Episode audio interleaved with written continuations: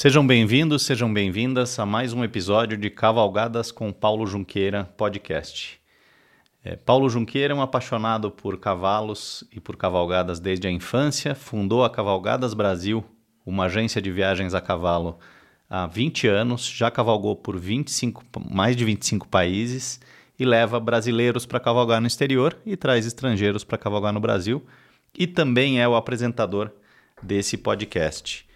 A gente tem como convidada hoje aqui a Sofia Batista de Oliveira, que vai bater um papo bem descontraído aí com o Paulo. Contigo, Paulo. Bem-vinda, Sofia. Prazer ter você aqui hoje nesse nosso podcast, falar da nossa paixão em comum por cavalos e cavalgadas. E, Sofia, nós já tivemos o prazer de cavalgar juntos. E, tive prazer de recebê-la em casa, estive na casa dela. Ela, esse livro que está na capa aqui, sobre mulheres e cavalos, é, que eu editei, a Sofia está na capa, é um livro que mostra mulheres que têm paixão por cavalos. E hoje nosso nossa conversa principal vai ter foco no bem-estar. A Sofia, junto com o Marcelo Batista de Oliveira, marido dela, tem com a Agromaripá uma tropa de cavalos maravilhosa, Manga Larga Marchador. E nós já conversamos com o Marcelo sobre as viagens que eles fizeram juntos na Europa, no Brasil. E nós vamos focar no bem-estar da tropa e no trabalho da Sofia dentro da Água Maripá nesse sentido. É, Sofia, da família Rondon, pioneira no Pantanal, no Mato Grosso do Sul. É, tem no cavalo, a gente diz assim, já desde a origem, né, da infância. Eu queria que você falasse um pouquinho da sua infância, do teu começo com o cavalo. Sofia, vamos começar por aí. Oi, Paulo, boa tarde. É, muito obrigada pelo convite para esse bate-papo. Como você diz aí, eu, eu sempre tive envolvidas com, envolvida com cavalos. A minha família tinha fazenda no Pantanal, em Mato no sul do Mato Grosso, na época o estado de Mato Grosso.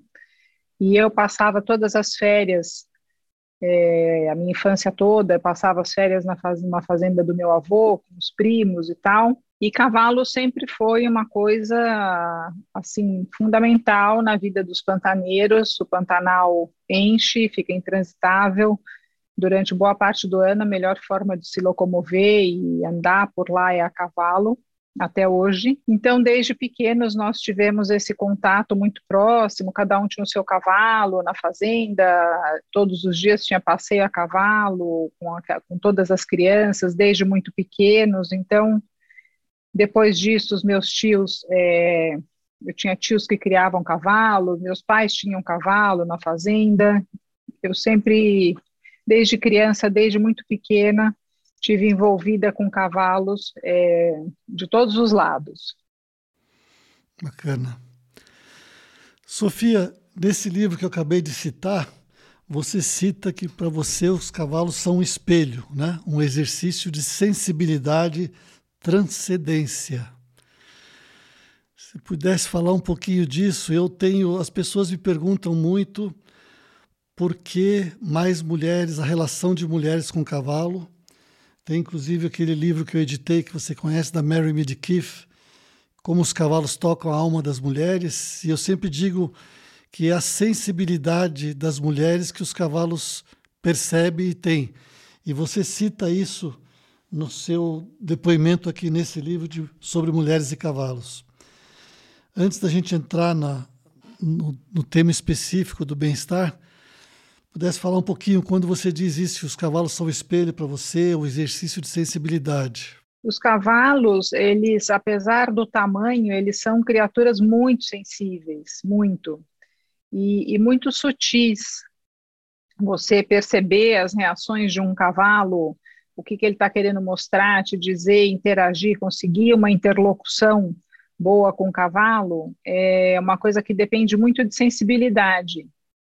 E acho que talvez você, é, por isso, né, você tenha aí para aí atrás é pensado nesse livro e tudo de, de ver a relação de mulheres com cavalos a grande maioria das pessoas existem números aí que falam que grande maioria das pessoas envolvidas com cavalos não só no Brasil mas no mundo são mulheres. E eu acho que é muito essa coisa da dessa percepção mais sutil mais sensível mais delicada eles são delicados apesar do tamanho. E, e, eu acho que é realmente uma coisa de transcender o que a gente conhece, o que a gente sabe, e, e você acaba se vendo né, refletido num cavalo num dia em que você está mais tenso, ou que você está menos concentrado, o cavalo também vai te dar menos, ele vai ser um espelho do cavaleiro. O que é que o cavaleiro está passando para ele? Aquilo ele é uma coisa que vai refletir muito a, como a gente está se sentindo, como as pessoas estão. Você monta num cavalo com medo, ele também fica com medo, ele fica inseguro. Né? Então, ao mesmo tempo em que se você monta num cavalo que está querendo ter medo ou alguma reação por alguma coisa e você tem segurança, sabe o que você está fazendo, você diz para ele, não, vamos, que é ali ele vai, ele não reage. E eu estou falando de coisas muito, muito, muito sutil e de muita observação. E então eu acho realmente que é uma coisa de você, ele o cavalo te ensina a ter paciência, a ter humildade, a procurar entender é, sinais, a prestar atenção nas, nas coisas pequenas, nas coisas sutis, numa reação, uma coisa e ao mesmo tempo é um animal extremamente generoso. Acho que é o animal mais generoso porque no fim, eles acabam fazendo tanta coisa, tanta coisa que a gente nem imagina, eles dão tanta coisa para a gente. E para não dizer aí da história toda, né, da nossa evolução com cavalos, nós não teríamos chegado até aqui sem os cavalos. Os cavalos fazem parte da história aí da humanidade desde sempre. Então, realmente, para mim, é um animal muito diferenciado, muito especial, e e, com, e em cuja relação, essa relação com os cavalos depende muito, muito de sensibilidade, de uma percepção dessas todas essas sutilezas. Muito bom, Maria. É isso mesmo, Sofia. Você comentou já a tua infância, quer dizer, o teu começo de relação com o cavalo foi no Pantanal, que o meu caso também, quer dizer, em fazenda, aquele, aquela vida do campo, onde a gente não tem uma equitação mais aprimorada, uma coisa mais vamos dizer assim, usar o termo rústico, que não é, talvez não seja o mais é, adequado. Mas eu sei que depois que você conheceu o Marcelo, é, você chegou, é, começou a fazer adestramento, começou a aperfeiçoar a sua equitação, né? E hoje, inclusive, você continua, né, praticando adestramento, acho que a, filha também, né? É, eu, eu, eu conheci o Marcelo numa viagem a cavalo, justamente num passeio, e, e ele tinha começado a fazer aula de equitação, de adestramento, e aí ele me convenceu é, até aula de adestramento e eu na época não queria de jeito nenhum porque eu tinha uma impressão, eu achava que aquilo devia ser muito chato, porque toda a minha história com cavalo era sempre em lugares abertos, eu falava que eu precisava de pista e que eu não ia ficar num quadrado dando voltinha, que aquilo devia ser muito chato, coitados dos cavalos e tal. E ele insistiu tanto e, e ele falava com tanta convicção que aquilo tinha mudado, inclusive a forma dele é, escolher um cavalo para ele, né? O que, ver o que ele queria num cavalo. E eu achei que a conversa dele fazia sentido. Eu já tinha feito enduro, já tinha feito outras coisas, enfim, fui. Acabei na hípica e assim foi muito rápido para eu me encantar, porque é uma coisa completamente diferente. Aí eu percebi que eu não montava, eu andava a cavalo. É, então é, é uma outra história, né? Eu sempre digo que tem duas formas de você aproveitar bem um cavalo e de forma que também é, que é, é bom para o cavaleiro e para o cavalo, porque eu acho que isso também é um, uma, um, uma via de duas mãos. Não adianta a gente fazer uma coisa que é super legal e tal, mas que o cavalo se estoura ou que não é legal e tal. Eu acho que tudo, já que a gente está interagindo com outro ser vivo, a coisa tem que ser, tem que ter lá o, o, os dois lados, tem que estar tá, assim, tem que ser levados em consideração. Então, para mim foi um divisor de águas, essa coisa da equitação clássica, mudou completamente a minha visão. Acho que assim como foi para o Marcelo também, e talvez por isso ele foi tão enfático nessa coisa toda que acabou me convencendo. E hoje eu não consigo imaginar nem assim um simples passeio, uma cavalgada em que eu não esteja bem sentada na cela, prestando atenção no meu cavalo, e procurando um contato bom com a embocadura e tal. Hoje eu gosto muito de treinar os cavalos que eu vou montar.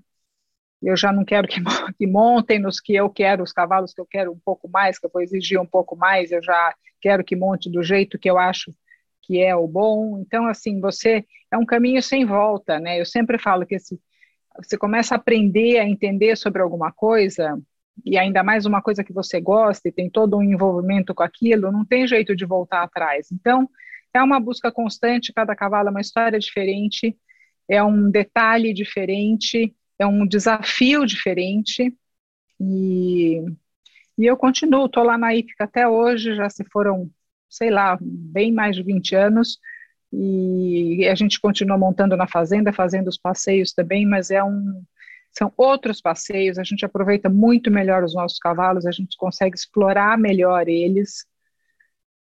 É a tal história, né? Tem que ter, conhecer, tem que conhecer, saber o que você está fazendo, o porquê daquilo. Se você, às vezes, sei lá, vai compra uma bicicleta, você não sai monta na bicicleta a primeira vez, sai andando. Você aprende. Ou você vai comprar um carro que tem alguns recursos, algumas coisas, ou você fica ali numa aquela coisa de mudar a marcha e para frente, então você aprende um pouco mais, né? Você acaba tendo mais coisas para explorar no cavalo se você conhece mais. E eu sempre falo que tem duas equitações, aí já entra na questão também do bem-estar é, animal, que é aquela, ou é aquela equitação da fazenda que você monta de rédeas soltas e que os cavalos são obrigados a fortalecer o dorso, achar o equilíbrio deles e a forma boa para eles se sustentarem com o cavaleiro. Ou então a outra é a equitação clássica acadêmica, que é fundamentada é, no conhecimento, na biomecânica, em dois mil anos de história, de estudos, e já está mais do que provada, não tem mais o que discutir, os, os cavalos todos, todas as raças, todos têm o mesmo a mesma estrutura e basicamente o mesmo sistema de sustentação e locomoção. Então, equitação, se for para intervir na equitação, tem que ser daquela forma. Ou a gente monta e deixa o cavalo, ele vai te carregar, vai achar um equilíbrio, vai achar um contato bom ali com a embocadura e com o tempo ele acaba entendendo da mesma forma o que está sendo pedido e vai funcionar também sem que o cavalo sofra. É, aí já é assim as as coisas que variam muito disso, muito saem muito fora e tal, eu, eu, enfim, a minha experiência me diz que não funcionou bem.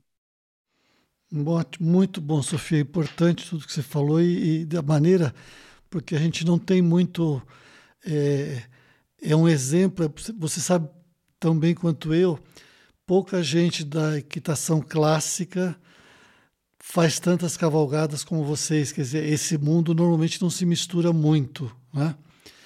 E, e, você falou de uma maneira bem clara a importância, quer dizer, não precisa fazer dessa forma exatamente, mas a importância da informação, da equitação, né? Quer dizer, como vai, de qual das maneiras você vai melhorar a sua equitação, tem várias, mas tem que se preocupar com isso, né? Não é como você falou, só montar é. e sair andando. É, porque né, eu acho assim, no Brasil ainda tem muito essa coisa de montar e sair, que é super válido, é o que eu fiz a minha vida inteira na fazenda, entendeu? Você pode muito bem montar, sair por aí e tal. Agora, como é que você vai aproveitar melhor o cavalo, entender mais? Então, Isso. Então, assim, era uma coisa que eu que gostava de cavalo, para mim é, é, um assunto que me interessa muito. Claro. Né? E aí eu só fui, fui perceber isso lá na frente, falei, depois, de repente eu falei, gente, como eu não quis fazer, por que eu não me interessei por esse lado antes? Então, eu, se você, a gente vem, né, com essa, desde que nós é, começamos a divulgar o Manga Larga Marchador lá fora, aquele programa da associação de levar os cavalos para a Europa e tal, é, vieram muitas pessoas de fora na fazenda, conhecer a tropa, ver os cavalos, queriam comprar e tal, depois acabou fechando com a história do mormo, mas a gente recebia muitas visitas de fora que queriam montar.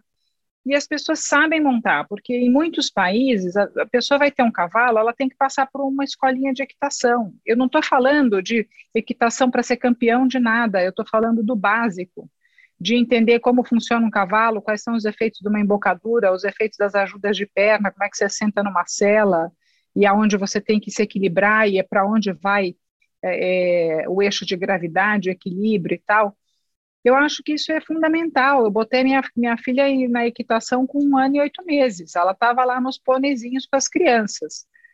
E eu acho que isso é um ganho enorme, enorme para quem gosta, se interessa por cavalo e tem oportunidade. Infelizmente, no Brasil, isso ainda é difícil, mas mais nas cidades maiores que você consegue ter uma escola de equitação acessível para todo mundo, mas é uma coisa que chama atenção lá fora. Os americanos e os europeus que vêm aqui, eles põem a bota, o capacete, montam no cavalo e sabem o que eles estão fazendo. E muitas vezes, outras pessoas que vão, que não tiveram essas experiências ou esse aprendizado, é sempre mais difícil você ensinar, tem que ficar no redondel, o que, que faz, como que vai, como é que anda e tal.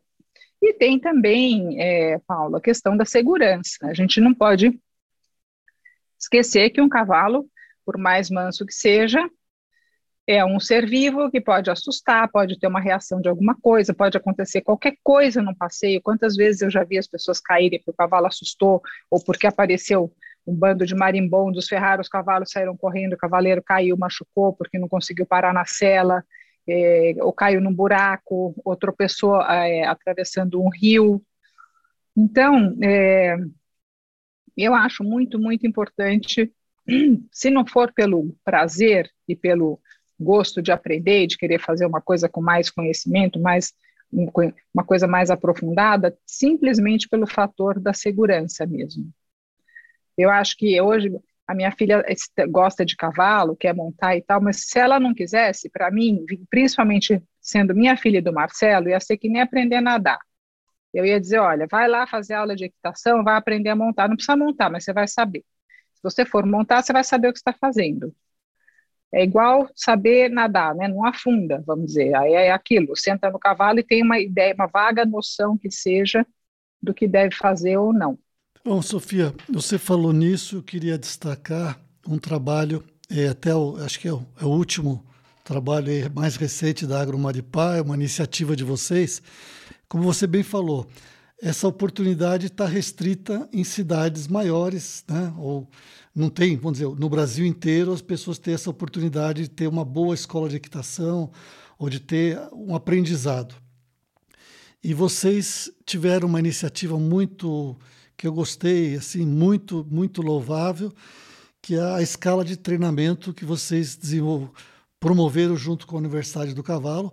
A Cláudia Lechansky vai ser uma entrevistada aqui, aí ela vai entrar em mais detalhes, né? mas está no YouTube da, da Agromaripá.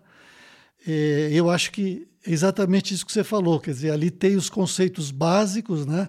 que qualquer pessoa, estando em qualquer lugar, é só entrar no YouTube, vai ter pelo menos o, o mínimo necessário ali. Aí não sei se me corrige, depois entrar no detalhe, a gente vai entrar com a, com a Cláudia aqui, mas acho que é isso, né, Sofia? A proposta da escala de treinamento? É, é a, a, ideia da escala de treino surgiu dentro daquele, o, daquele projeto né, do, do bem-estar animal. Então, a, a gente sempre é, se preocupou muito com a, a, o bem-estar dos nossos cavalos, em eles estarem bem. Né? A gente quer ter cavalo que esteja em plenas condições de te dar o melhor deles. Seja lá num passeio, numa cavalgada, ou, ou num esporte que a gente queira fazer, ou mesmo num trabalho na fazenda, alguma coisa, lazer, o que for, a gente sempre imaginou que o bom era ter aquele cavalo que está na melhor forma, na melhor condição, que, e muito bem treinado para fazer aquilo que se espera dele. E, e isso vem, né, aquela coisa, para o cavalo estar tá bem, ele tem que ter tudo o que ele precisa. Então tem aquela coisa do bem-estar, ele tem que estar, tá, estar tá bem alimentado, ele tem que estar saudável, ele tem que ter uma vida ir no piquete, ter outros cavalos, conviver com outros cavalos, ter saúde. E, e dentro disso, né, desse conceito e desse portal que a gente queria montar com dicas coisas simples do dia a dia. É, não é nada para ninguém, nenhum campeão. Inclusive, nesse, nesse trabalho que a gente fez com a Universidade do Cavalo, a gente mostra os nossos erros, as nossas dificuldades, o que a gente está fazendo, o que deu errado ali na hora. As reações, tem algumas reações dos cavalos na hora que a gente estava filmando. Então, é, essa ideia de filmar a escala de treino veio dentro do conceito de bem-estar animal, que assim não adianta o seu cavalo ter a melhor comida, a melhor cama, uma baia grande e no piquete todo dia, ter outros cavalos por perto, ter aquela o cavalo é um animal de grupos, de, de, de manadas, né? E sempre viveu solto na natureza, um animal que se mantém em constante movimento, pastando. Então, tudo isso é importante no dia a dia de um cavalo. Você dá tudo isso e aí chega na hora de montar, é um desastre. Aquelas coisas que a gente vê muito, cavalo com a barrigueira muito apertada, embocadura apertada, machucado, manco, é, com a cela machucando, mal montado, a pessoa enfia a mão na boca do cavalo, e enfia espora e bate e tal, e é uma coisa assim que não flui, não tem nenhuma harmonia, e então Uh, quando a gente teve essa ideia de criar esse portal do bem-estar animal, e que é uma coisa nova, é recente, conversando lá com a Cláudia Aloysio, uh, para criar conteúdo para isso, enfim, trocando uma ideia com ele sobre, falando desse nosso projeto e tal, e a gente queria criar conteúdo, e, enfim, temas para colocar ali, eles levantaram essa ideia da questão da equitação e da escala de treino, que não era muito, não é muito conhecida no Brasil. Isso é um sistema de treino já bastante antigo, foi desenvolvido através de séculos nas academias militares, nas escolas de equitação, competição, através de estudos de biomecânica, de comportamento natural dos cavalos e tal. E ela é, é um, vamos dizer, um fio condutor do que como você deve treinar um cavalo de sela que se destina a ser montado. Os cavalos na natureza, eles não eles não são projetados para carregar peso. Então, quando você monta, eles se desequilibram, muda o eixo de, de gravidade deles, eles meio que se perdem, e esse é um, um sistema de trabalho que vai ajudar o cavalo a se desenvolver e se tornar o melhor cavalo que ele pode ser.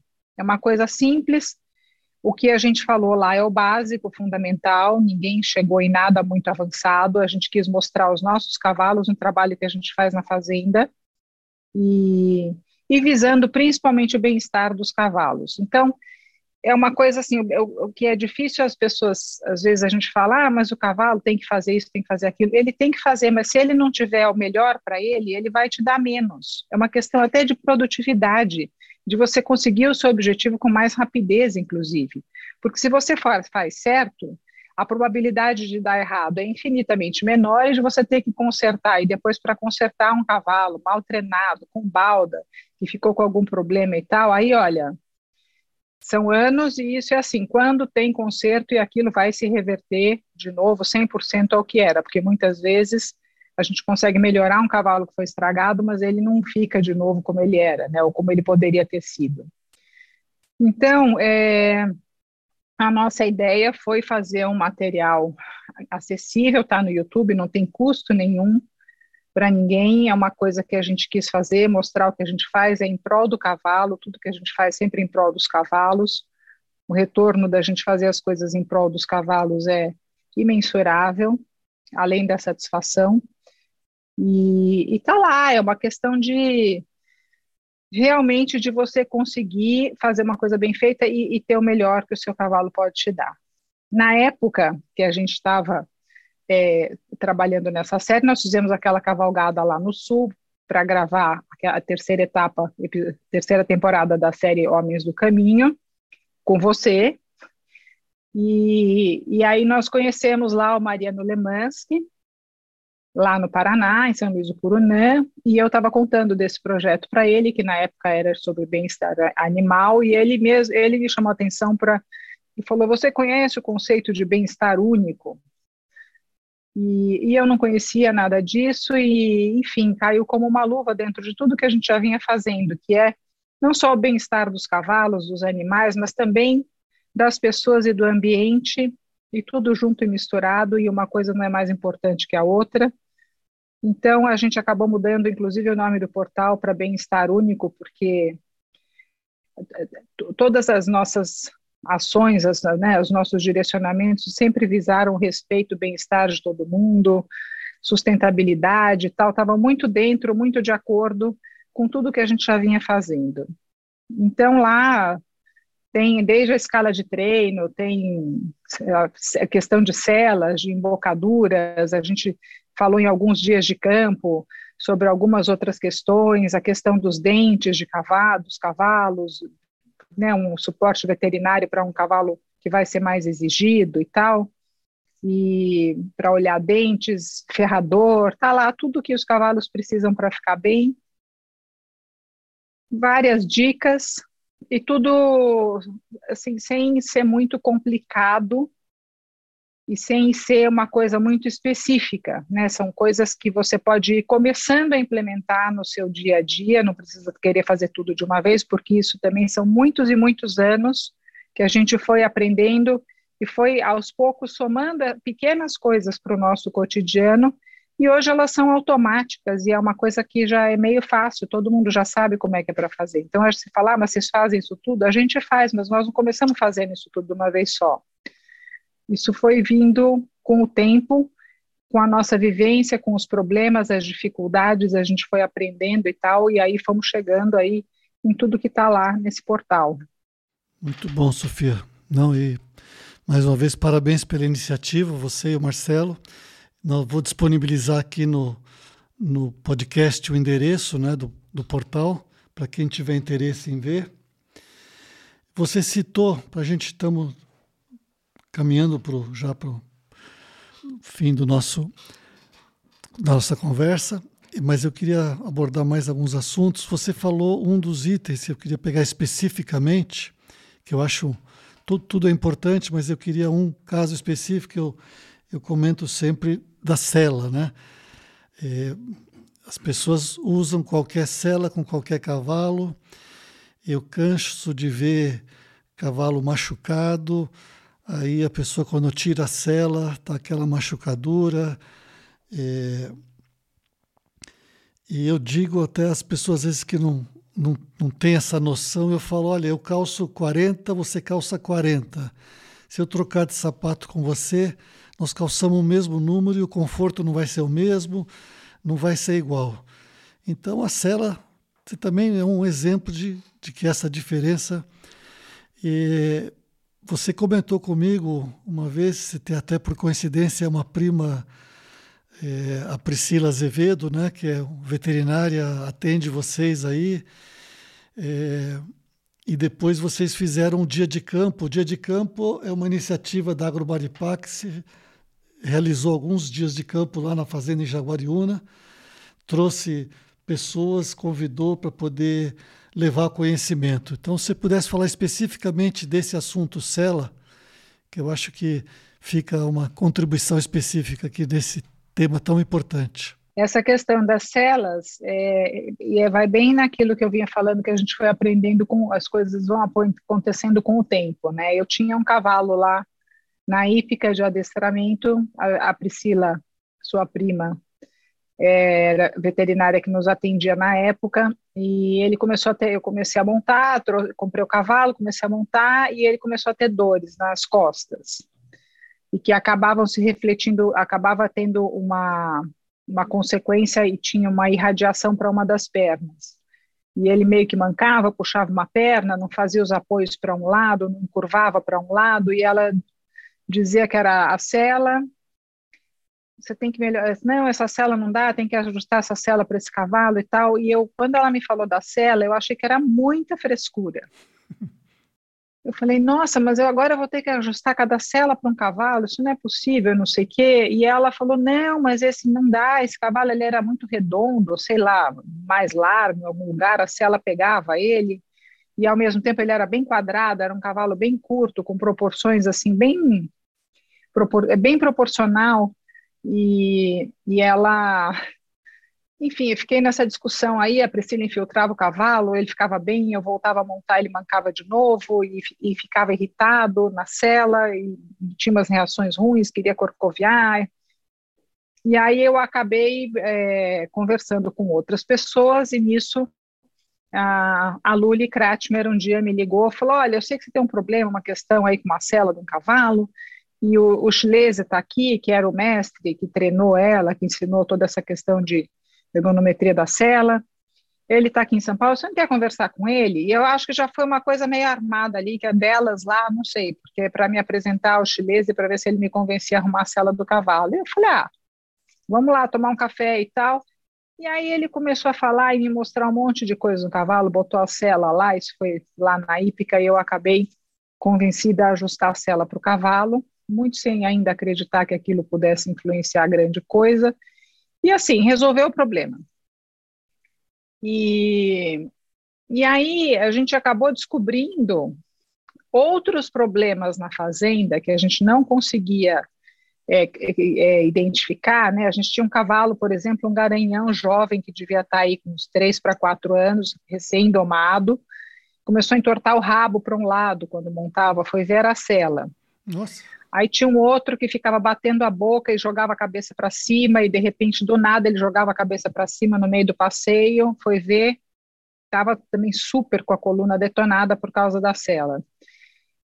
Aí nós acabamos é, chegando, fazendo lá um estudo com a Lully de um tamanho legal de suador para os nossos cavalos, as medidas que deveria ter o suador e tal, para se ajustar na nossa tropa. E hoje a gente não tem uma cela para um cavalo só, mas a gente tem um ajuste, uma medida de suador, tanto no comprimento, na largura, enfim, espessura e tal, que é, são dois ou três tamanhos médios para os nossos cavalos, e as nossas celas têm essas configurações e a gente não tem tido problema. Então, é, você fala, ah, mas é, você vai fazer uma cela para cada cavalo? Não, na fazenda não. Agora, se você tem um cavalo de competição, que é aquele cavalo que você vai montar com aquela cela, e você vai exigir mais dele, vai botar um cavalo em prova, é um cavalo que vai ser mais exigido, mais treinado, mais montado, eu recomendo sim que a cela seja alguém olhe se aquela cela está boa para aquele cavalo, porque depois que a Priscila me chamou a atenção para esse caso lá na hípica, a gente começou a descobrir várias coisas nos nossos cavalos que a gente achava que estava manco de algum membro e não era, era alguma coisa que vinha da coluna e que tinha a ver com uma cela incorreta. Não precisa ter uma cela para cada cavalo, obviamente, mas elas podem ter aquele suador mais aberto, um pouco, que dá mais conforto, né? Eles falam muito, esses especialistas em ergonometria, que eles são unânimes em afirmar que aquele arreio banana que se usava e se usa até hoje no interior do Brasil, que depois põe o pelego e tal, e que é apoiado nas duas, dos dois lados dos cavalos, né, com aquelas bananas, Sim. que é a melhor coisa que tem, porque ele distribui bem o peso sem pressionar nenhum tendão, ligamento, nenhum nervo, nada. Então, por isso também que a gente vê cavalos de fazenda que nunca tiveram nada disso. O que não pode é a gente querer botar a cela assim, o assado, inventar sem saber muito o que está fazendo, porque realmente dá problema. E a Luli fez, quando você, essa vez que você teve lá na fazenda, a Luli foi lá justamente fazer uma palestra sobre isso e sobre o trabalho que ela tinha feito lá para gente. Ela fez uma medida padrão, né? Que é o que a gente respeita e usa. Muito importante essa questão de cela, né? porque é, tem gente que compra cela pela beleza, pela né? preocupado com. E tem que ter a preocupação com, com o bem-estar do cavalo, mas que vai refletir no resultado. Né? Então, muito né, Sem dúvida, no desempenho, é. né? Porque o que acontece é que as pessoas é, vão comprar cela, senta, acha que tá bom e vai embora e não olha embaixo. Mas só que embaixo tem um lombo do cavalo, é isso que você falou. Você aguenta andar com um sapato apertado, ou com um cinto te apertando na barriga, ou uma gravata apertada no pescoço, alguma coisa assim? Quer dizer, o cavalo também tem que ter conforto para ele te dar o melhor dele. É, uma, é aquilo que eu falo, é uma via de duas mãos, não é? Isso. Essa, essa questão do bem-estar único. Tem que ser o bem-estar, do bem-estar tem que ser para o cavaleiro, para o cavalo, para todo mundo, né? Certo.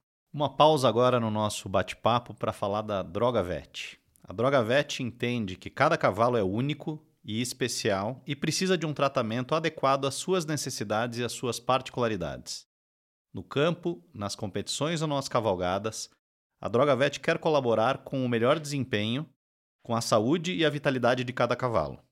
Por isso, o manipulado Droga Vet É preparado na dose certa, quantidade necessária e no sabor e apresentação farmacêutica que facilite a administração e garanta maior adesão ao tratamento.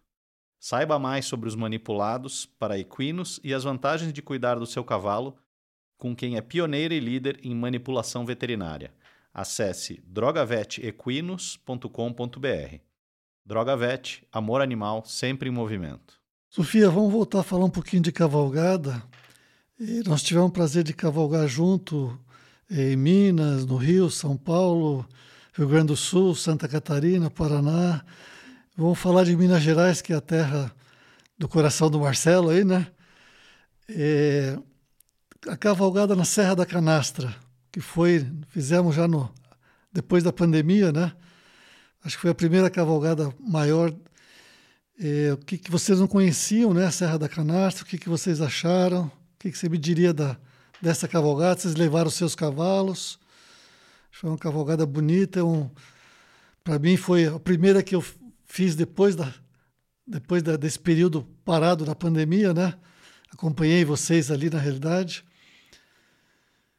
O que, que você pode me dizer que você achou da Serra da Canastra? Então, é, a gente já estava lá um ano e meio da pandemia, né? Desde o começo.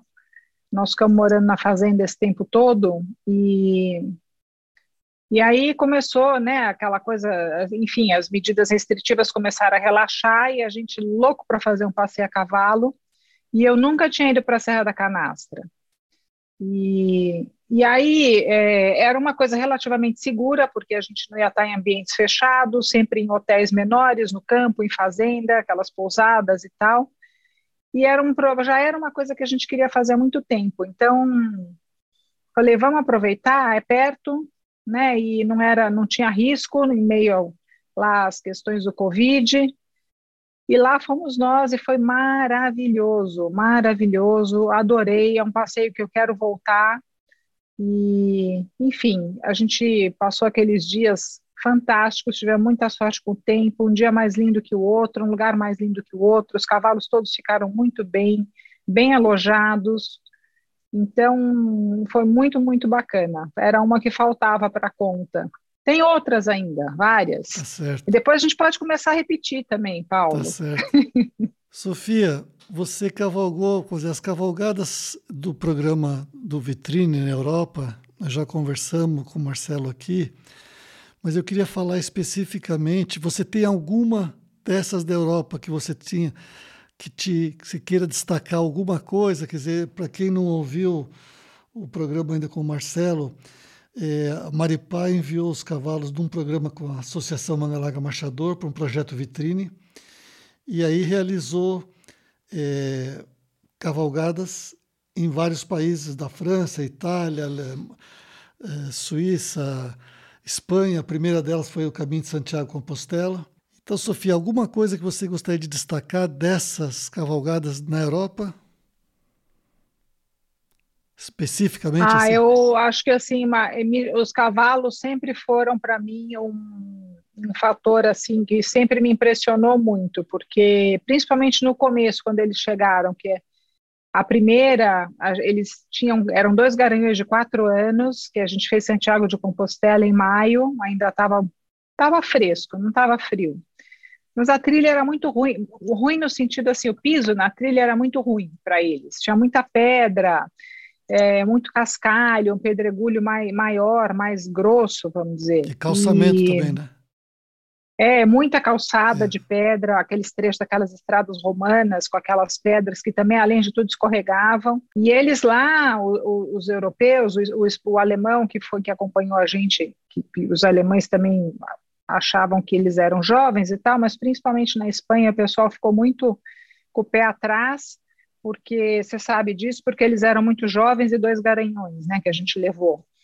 Então, assim, sempre me impressionou muito a, a rusticidade do manga larga machador e a, e a adaptação deles, como eles se adaptam. A gente não teve problema nenhum com esses cavalos em nenhum dos passeios que nós fizemos, e foram vários, vários, vários, vários quilômetros. Nós andamos não sei quantos mil quilômetros com eles. E Compostela foi me chamou bastante atenção pela qualidade do piso. Eu tinha muito medo deles mancarem ou sentirem alguma coisa e pelo pelo fato deles serem muito novos e terem acabado de chegar. Eles chegaram na Europa em dezembro, a gente foi fazer esse passeio em maio. Eles tinham ido acho que para uma feira só. E a outra foi foi a travessia dos Alpes, porque também foi no mês de maio, já sei lá dois anos depois ou no ano seguinte, não me lembro mais e tinha muito muita água de degelo, né? As, a neve estava derretendo e aqueles rios ficam com muita água, muita corredeira de água descendo as montanhas e também alguns lugares de pedra, umas pontes minúsculas que a gente tinha que atravessar um despenhadeiro, alguma coisa assim. Eles não tinham medo, não teve refúgio, não teve nada. E muitas vezes nós tínhamos um casal de guias alemães que foram montados em cavalos par de milha, e muitas, muitas vezes os nossos cavalos foram na frente dos deles, para atravessar a ponte, por exemplo, que estava passando a água bem embaixo, porque tinha muita água de degelo, então era uma corredeira muito forte, os cavalos deles ficaram com medo e tal, a gente punha o nosso na frente e ia, até para não correr risco. E eles iam. Né, eu me lembro de um dia que o Marcelo entrou numa ponte, que ele teve que passar de lado no Patec, de Maripá, porque a, é, o telhado da ponte era muito baixo, tinha um rio super caudaloso embaixo, estava correndo muito, ele estava passando bem embaixo da ponte e só passava ele e o cavalo, era um de cada vez. E ele foi. E aí o meu foi atrás e os dois alemães nos quartos de milha vieram atrás também. Então eu acho que isso é uma coisa que me chamou muito, muita atenção, dava muita segurança botar esses cavalos na estrada e sair por aí e muitas vezes nos Alpes a gente andava o dia inteiro sem sinal de celular, no meio das montanhas, não tinha nada, não tinha socorro. Se acontecesse alguma coisa ali, ia ter que chegar até uma estrada ou até um lugar que pegasse um celular que não era muito perto. E, e não deu nenhuma preocupação e a gente não teve problema nenhum. Então, assim, me impressiona muito a resiliência deles, o temperamento, né, a coragem. Eles são mansos, são cavalos com, com os quais se pode contar. Muito bom. Sofia, vocês fizeram alguns safaris, claro que não com o cavalo de vocês, já fiz vários safaris a cavalo, né, em alguns países da África, e gosto muito, e esse ano vou fazer no, no Quênia. Vocês foram com a Cristine, né? É, o que que você, o, o safari, você fazendo a cavalo, te permite, né? Uma interação, até estava conversando com, com um guia semana passada de lá. Quer dizer, você não tem o barulho do motor, o cavalo tá, é um animal, um ser vivo da natureza junto com os animais. É, o que, que você ficou de, de, de lembrança desses safaris que você fez a cavalo? Então, eu acho que para mim essas viagens foram assim inesquecíveis, uma das melhores viagens que eu fiz em Botsuana, que foi a primeira vez que a gente foi a cavalo. Foi uma coisa assim é, memorável, porque é isso que você está dizendo. A gente galopava com zebra, girafa, bandos de antílopes no meio daquela água toda, saía da água e você chega muito perto dos animais, o fato de você estar a cavalo, não tem barulho nem nada, você ouve tudo, tudo na mata, tudo que está acontecendo em volta. É uma coisa única, muito, muito, muito única, é muito especial. Para mim, está entre as grandes viagens que eu fiz na vida. Eu acho maravilhoso. Depois, anos depois, já acho que uns 10 anos depois, nós fomos para o Masai Mara, na época da migração também. E eu me lembro de um dia que nós ficamos em cima de uma colinazinha, um lugarzinho um pouco mais alto, embaixo de uma árvore, vendo passar. Eles falaram que ali, naquele dia, tinham dois milhões de gnus naquela região, cruzando. Aquilo era uma mancha escura que passava na nossa frente a sei lá, 100 metros dali começava aquela manada e eles olhavam os cavalos e continuavam. Você fica quieto ali sem fazer barulho, sem se mexer. Eles também já devem estar acostumados, né, com esses cavalos, porque não é de hoje que se faz safari a cavalo ali. E a gente sabe que os bichos se adaptam, principalmente quando ninguém mexe com eles, não faz nada. É uma coisa, é muito, muito, muito impressionante. É uma coisa assim que marca para o resto da vida. São realmente viagens inesquecíveis. É, concordo. É fantástico. Eu concordo com você. Eu, esse ano, em setembro, eu vou fazer a, uma Saimara Grande Migração, que é o que me faltava. Eu toquei nesse assunto, eu, eu, eu respeito, obviamente, né? É, tem pessoas que têm muita preocupação de fazer aonde tem os Big Five, né? E eu, como é, tenho amigos, já fiz alguns safaris, fiz lá no Botsuana, no Delta, fiz três lá. E tenho amigos, guias, é, tenho um amigo que, inclusive, é, faz parte do, da, da, seleção que os guias têm que passar, né? E eu vejo todos os critérios de treinamento, de seleção que os guias têm que passar para ser um guia de safari a cavalo. E o treinamento dos cavalos, né? também muito importante no treinamento dos cavalos, é, chegam a levar, não com o leão, mas levam a campo o cavalo, junto com o cavalo madrinha. Tem todo um processo, eu até estou escrevendo sobre isso, porque algumas pessoas me perguntam, então para explicar, estou escrevendo um texto bem específico, até em conjunto com o pessoal lá do Zimbábue e de Botsuana, explicando todos os critérios de treinamento dos cavalos e dos guias. Quer dizer, não invalida que a pessoa que tem receio, como tem gente que não vai dizer, ter preocupação até no Pantanal com uma onça, né? Mas eu acho que é, para quem pode, né, no todos os sentidos, porque lá também tem que ter uma equitação é, boa para poder fazer um safari onde tem Big Five, é uma coisa, como você falou, inesquecível, uma coisa única na vida. Então, por isso eu quis tocar nesse assunto, porque eu sabia que vocês tinham feito e, e é algo. É, eu acho assim. É...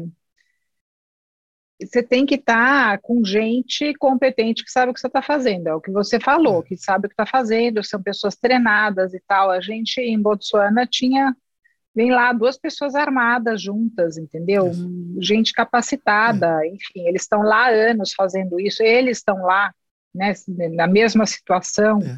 Então, é. eu não, não sei, não me senti é, não, não, tive esse, essa preocupação nem nada, mas eu acho que tem que ser uma coisa organizada. É óbvio, assim, a gente estava com uma pessoa que a gente confiava, Sim. né? Eu conheci a mulher lá, a dona desse negócio, eu já sabia é, quem ela Barney. era, eu fui pesquisar e a tal. Barney. A, Barney. Era a Sarah Jane Gullick é. na época. Ah, tá. Era, eu esqueci o nome da concessão lá, enfim, era do lado do Abu Camp em Botsuana. Sim. Mas era um negócio, né? Um dos guias era um inglês que morava na África há muitos anos, que era a pessoa responsável pelo nosso grupo. O grupo eram seis, seis é, é, turistas, vamos dizer, seis hóspedes. Uhum. E aí os dois, é, dois guias armados. Então, assim, numa coisa bem estruturada, bem organizada, com gente responsável, competente, eu não vejo é, problema, não sei. Foi muito foi muito emocionante tudo é. que a gente passou lá, viveu. É. Não, foi eu, muito eu, bacana. Eles têm, os guias, para você ter uma ideia, você fica, eu fico impressionado, eles, eles conseguem ler os sinais, vamos dizer, um elefante, quando ele mexe a tromba, você está ou a orelha, ou... a única situação que eu tive em 15 safaris diferentes, nem todos dos 15, metade acho que tinha Big Five, eu tive uma situação mais tensa que foi com o elefante. Né? Nós estávamos no meio do, do nada ali, apareceu um elefante jovem sozinho. E aí, obviamente, o elefante jovem sozinho no meio do nada tinha algum problema. E a gente já tem a instrução, né? Quer dizer, você para, o guia da frente, que é o guia líder, fica ali, você tem que virar e seguir com o guia de trás e ir embora. E aquele o guia principal fica ali para resolver a situação. Né? Então, é, é um exemplo aí de, de situações que eu quis, você bem colocou. É, Sofia, para a gente encerrar, duas coisas. Uma é alguma cavalgada que você gostaria de fazer, pretende fazer? No Brasil, fora do Brasil? Eu tenho muita vontade de voltar para o Vale do Luar, porque foi muito, muito, muito bacana.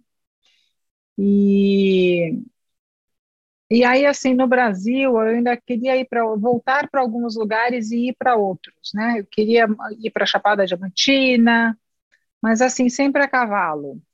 Eu queria ir um pouco naqueles parques em Minas Gerais, em Goiás, levar os cavalos e tal. Ainda tem coisas que eu gostaria de fazer aqui. E na Europa também tem uma região ali na mais ou menos na fronteira da França, sul da Alemanha, que eu gostaria de voltar. Nós estivemos em Baden-Baden, mas eu gostaria de andar mais por ali e eventualmente alguma coisa na Inglaterra ou na Escócia. Mas aí lá tem que parar de chover um pouco, tem que, que encomendar, tem que encomendar é, o, a questão da meteorologia, reservar antes, para não andar o tempo inteiro na chuva. A gente fez uma viagem na França, uma, no Périgord, choveram todos os dias, o dia inteiro, nossa. Eu, assim, aquela bota daquela viagem não prestou mais, porque não voltou mais para a forma, não teve mais jeito. A gente chegava encharcado todo santo dia. Demos muita risada, nos divertimos muito, mas é aquelas coisas que você faz de vez em quando, né? E chuva acaba atrapalhando. Então, esses destinos aí tem que ser, tem que ser uma coisa bem estudada e bem organizado também. A logística desses programas é uma coisa que demanda tempo, muito trabalho, você sabe melhor que ninguém. Sim, sim. Então, é aquela coisa, você vai pensando, pensando, amadurecendo a ideia e tal, uma hora aparece a pessoa e aí vai, fala, agora vamos. A outra questão é que a gente não pode mandar cavalo, né? não pode exportar cavalo, a gente continua fechado. Então, a gente fica naquela, ah, vamos ver se esse ano abre, vamos ver se esse ano abre, se resolve essa questão do morno e tal, mas a gente gostaria de levar outros cavalos para fazer outros passeios. Muito bom. Coincidência. Vamos ver o que, que vem aí para frente. Coincidência, você falou Escócia e Inglaterra. Eu estou indo agora em junho. Eu estou indo para a Islândia, mas antes, vou ficar uma semana na Islândia, mas antes vou ficar exatamente ali, bem na divisa da Inglaterra com a Escócia, fazer um trechinho na Inglaterra, um trecho na Escócia, antes de ir para a Islândia. Então, era ali que eu queria ir. É. Mas é bom que você já vai levantar todas as informações. O maior parque nacional da Inglaterra, que, que sim, falando, comparado com o Brasil, com outros, mas é o maior parque nacional da Inglaterra, está ali, bem na divisa. Eu vou justamente ali, e, e, e a convite de uma cliente que ficou amiga que tem os cavalos maravilhosos ali, e depois na Escócia tem uma, um centro lá, por coincidência você ter falado. Sofia, você quer deixar, antes da gente encerrar, alguma mensagem de, de com relação ao bem-estar, com relação ao que nós conversamos? É bom, primeiro eu queria agradecer muito pelo convite, por poder estar aqui, falar um pouquinho e, e também disponibilizar, enfim, informar sobre o nosso portal lá no YouTube, o nosso portal de bem-estar único, tem essas, é toda a questão, o curso é um curso né, online lá sobre a escala de treinos, tem alguns outros filmes, algumas palestras nos nossos dias de campo, está todo mundo convidado a conhecer, a visitar e, enfim, comentar, mandar mensagem, perguntar. Estamos aí, se Deus quiser, a gente ainda vai conseguir fazer outras coisas, compartilhar mais coisas boas e tentar melhorar a vida dos cavalos, a interação com eles e aprendendo sempre. Como eu sempre falo, esse caminho não tem fim e nem tem retorno, não tem meia volta. Né? A gente está sempre aprendendo, sempre buscando melhorar, ter mais conhecimento, entender melhor. E é isso. Muito obrigada a todos também que estão, que vão ouvir, que vão assistir. Para encerrar, Sofia, é, agradecer o nosso patrocinador Drogavet, que viabilizou esse nosso programa e que é a maior rede de farmácia de manipulação veterinária do Brasil. Tendo oportunidade, eles estão aí perto lá de Jaguariúna, combinar um dia para vocês conhecerem o trabalho deles, pode ser, como é, um, é farmácia de manipulação veterinária, eles têm um trabalho bem interessante, eles estão no Brasil inteiro e vamos tendo oportunidade de levar eles para conhecer o trabalho de vocês também. Muito obrigado, Sofia. Até a próxima aí. Obrigada, Paulo. Um abraço. Brig... Até a próxima. Obrigado, Sofia. Prazer te conhecer. Obrigada, eu que agradeço. Tchau. Tchau, tchau. E com isso a gente encerra mais um episódio de Cavalgadas com Paulo Junqueira. Um, um podcast trazido até vocês pela Droga Vet Equinos, farmácia de manipulação veterinária. Curtiu o que ouviu? Gostou do que ouviu? Curta, compartilhe, se inscreva nos canais.